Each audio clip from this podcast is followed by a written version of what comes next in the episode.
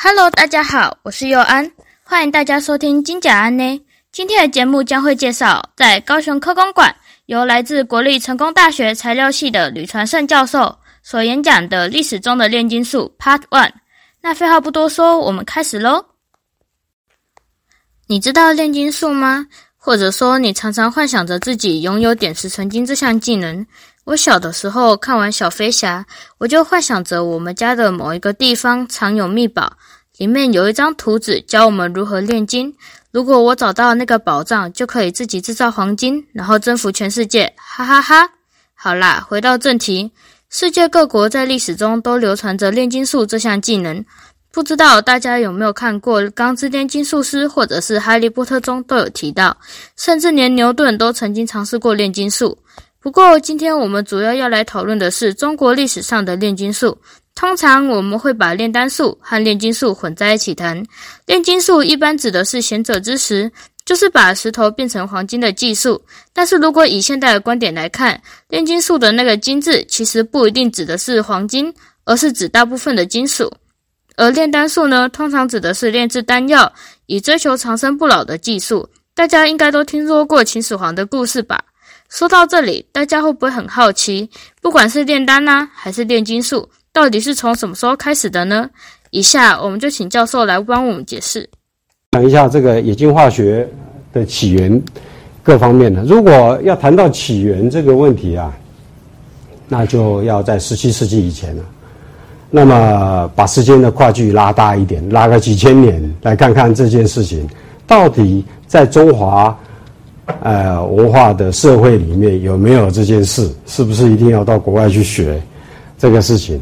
在十七世纪以前，大家比较熟悉的金属啊，大概就是这些东西，除了金银铜这这这些东西以外啊，大概就比较少。大部分的金属元素啊，都是在这个十七世纪以后。那么从这整个时间的跨距来看的话，呃，这个。转变最大的是在牛顿这个年代，好了，或者是相当于乾隆这个年代。那乾隆乾隆之前，雍正、康熙，大概这个年代。到乾隆这个时候，国力变成是最强大的时候啊。那么最强大的反面是无法吸收外来的知识，这可能也是个部分。那这个乾隆跟牛顿大概同一时期，各位有个印象。把时间跨距拉大以后，在历史上跟炼金有关，或是跟炼丹有关的事情啊，一路，当然了，从从秦始皇开始可以讲起。大致上，在整个历史里面最乱的、战争频繁、朝代最短、国家最多的这个区域，在左手边，各位看看，这个在历史记录里面这么多国家，在这个。在这个年代存在，当然战争是家常便饭啊。那么拿到天下以后，希望能够保有王位，就希望要享受和平，享受另外一个就是最好是长生不老，一直当皇帝不用下来啊。最好是这个样子，这种心情也难也难免啊。那么一一路过来，从。从这个年代一路过来，经历过这么多年以后，这个炼金术发展的舞台，大致上在中华文化圈里面就在这个时代。可是，一直延续隋朝之后，叫唐啊、宋啊、元啊，其实一直到明朝、到清朝，都还有皇帝因为服用炼丹师的丹药而过世的，都还有这个记录啊，一直到清朝。那我也不敢说现在怎么样，现在好像也时有耳闻，经常有人重金属禁毒，重重金属中毒，这是怎么一回事？既然说到战国时代的炼金术，那一定要谈到的是金属对于战争的影响。请问教授，金属在历史中扮演着什么样的角色呢？一个国家在战争的年代，他要的就是武器。那么做武器，曾经，呃。我不是记得很清楚，在在这个马克思主义里面呢，它里面有提到一个事情，就是一个国家它的国力强弱的指标是钢铁的产量。那么钢铁产量越大，国力越强。那我们看看，事实上也差不多是这个样子。在秦代这个这个时候，它的国它的国土最接近西部。那不知道什么理由，除了西部跟南部，那么在南方那个时候啊，就知道一种技术啊，就是说南方有一种东西啊，它的体型大，跟牛这么大，是很黑的，它可以吃进石头，它的粪土啊是铁，啊，它的粪土，它的排泄物是铁。那么从这个从这个古书里面的记录来看呢，哎，大概这个炼铁。炼铁炼钢技术啊，起源应该是在西南啊，不在所谓的海边这边了啊，在西在西南这边，在西南这边最接近的国家是秦。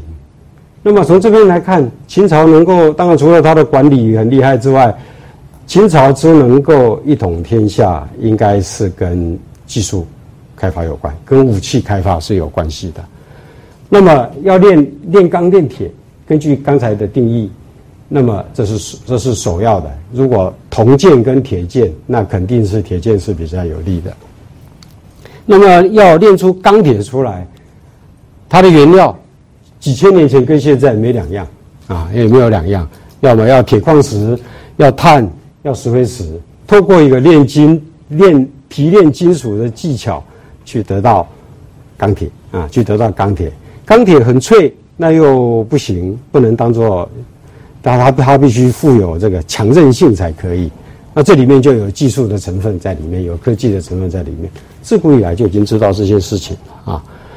那么一统天下以后，就想要永久的享受这个好处，所以就派了派了人去想办法，有没有可能有这个长生不老啊，能够不死仙丹呢？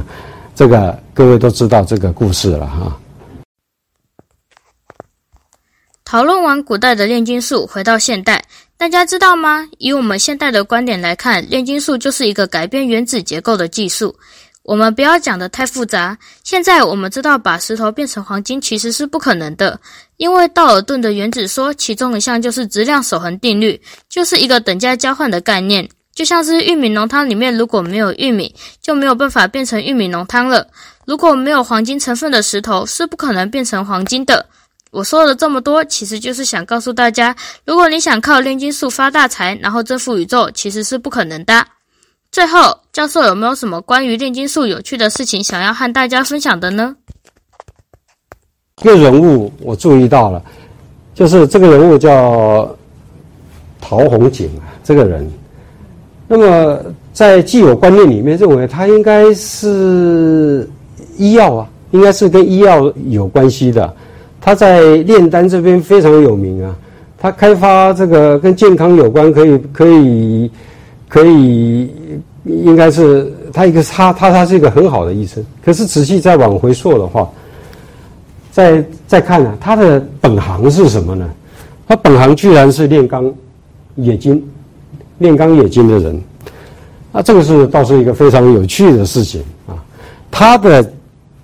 知他的知识的起源是从炼钢开始。他最有名的是他开发的灌钢法。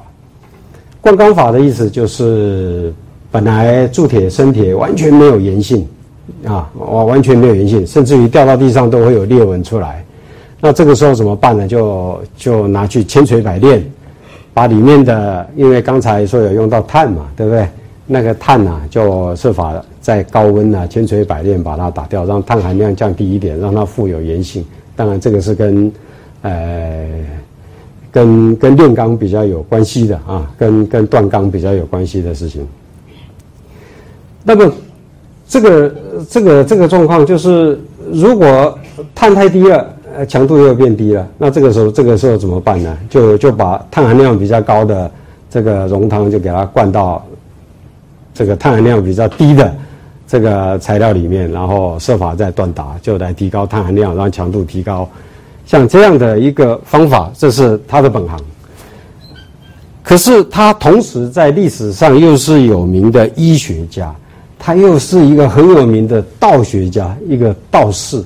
哇，这个人真的是多才多艺啊！啊啊，注意到这样的，在那个年代需要战争的时候，他就炼钢炼铁；在和在和平的的年代，他就他就炼制仙丹，好像炼金跟炼丹是同一个专长、同一个领域啊，有这样的感觉，就提提就提供这样的感觉啊，甚至于也陆陆续续在南北朝时代。